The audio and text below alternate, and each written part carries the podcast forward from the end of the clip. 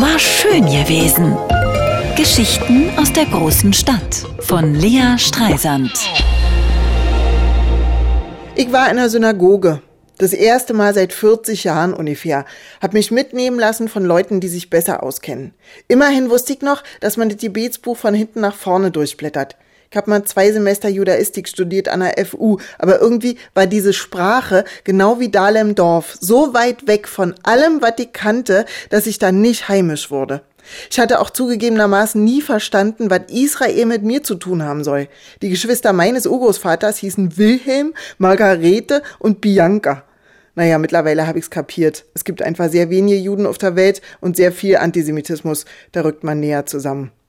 Ich hatte letzte Woche auch ein Gespräch mit einem Veranstalter nach dem antisemitischen Vorfall neulich. Alle tat allen sehr leid. Alle waren irre betroffen. Sie hätten auch gleich im Team rumgefragt, sind hier Antisemitisten? Hat sich keiner gemeldet. Freunde, niemand stellt sich hin und sagt, hallo, mein Name ist Dieter, ich bin Antisemit. Die Leute sind israelkritisch oder finden, die Juden übertreiben. Oder sie haben schlicht keinen Bock, sich mit dem Thema zu beschäftigen, weil es war auch gerade so schön kuschelig. Ich hatte mir die Meditations-CD aufgelegt, kann mich jetzt echt nicht mit fremder Leute Probleme beschäftigen, mein Tee wird kalt. Es sind aber nicht fremder Leute Probleme, es ist unseres.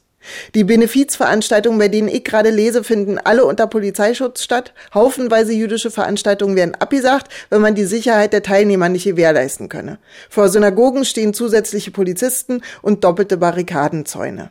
Innen drin war es aber sehr schön. Der Kantor traf den Ton, der Rabbi sprach nur kurz und tröstlich fatalistisch. Diese Geschichte, wie Jakob mit dem Engel kämpft und den Beinamen Israel erringt. Fazit, Israel wurde immer angegriffen und trotzdem nie vernichtet. Und ich dachte, Moment mal, Jakob, das war doch der mit der Erbsensuppe, ähm, dem Linsengericht, der Lea heiraten musste, die hässliche Schwester von Rahel. Ich hatte meine Eltern als Kind mal zur Rede gestellt, wie sie bitte auf den Namen gekommen waren. Und dann hatte ich das Alte Testament gelesen, also die ersten 30 Seiten vom ersten Buch Mose, bis zu der Geschichte von Lea, der hässlichen mit den vielen Kindern. Nach dem Gottesdienst begegneten uns denn lauter alte Bekannte und alle so, ach Mensch, du auch, ja klar, bei dem Namen. Ja, genau.